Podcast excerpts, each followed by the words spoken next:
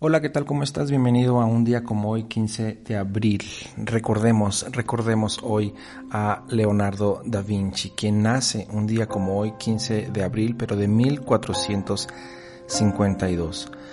Este polímata, aquel, aquel que lo sabe todo en todas las materias, polímata florentino, eh, pertenece a, a este periodo tan rico en desarrollo artístico y de pensamiento como lo fue el Renacimiento, el Renacimiento italiano.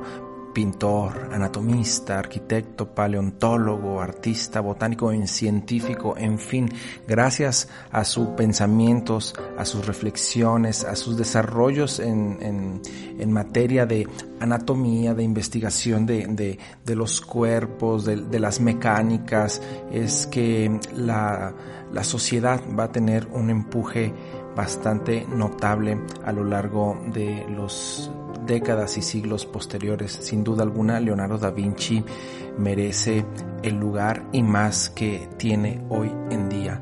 Y también recordaremos hoy a Henry James, quien nace en 1843.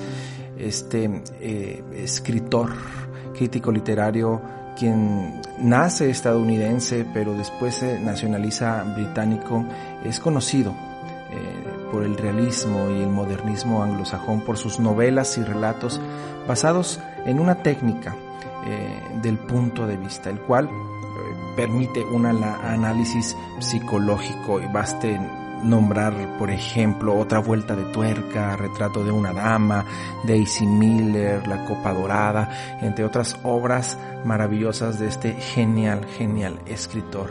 Y dentro del mundo de la música recordemos hoy al director de orquesta Neville Mariner, quien nace en 1924. Si no has escuchado algo de él, te invito a que busques... Eh, pues sí, que, busques grabaciones en las que él dirige.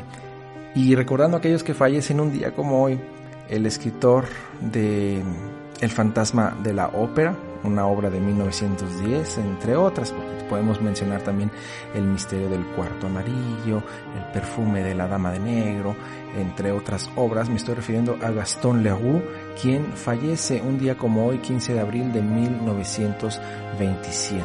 Asimismo, recordemos al poeta César Vallejo, quien fallece en 1938.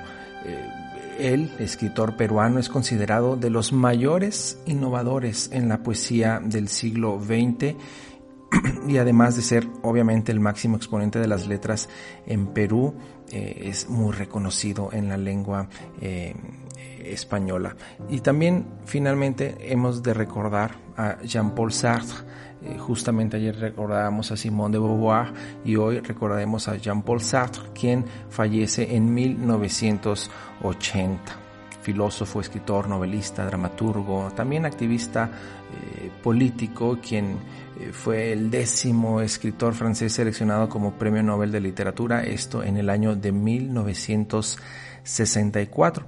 Sin embargo, él lo rechazará en una carta explicativa a la Academia Sueca en el que tenía por regla rechazar todo reconocimiento o distinción y que los lazos entre el hombre y la cultura deberían desarrollarse directamente sin pasar por instituciones establecidas. Y es así como llegamos al final de un episodio más. Yo te dejo, te abrazo, pero te espero mañana. Este programa fue llevado a ustedes por Sala Prisma Podcast. Para más contenidos, te invitamos a seguirnos por nuestras redes.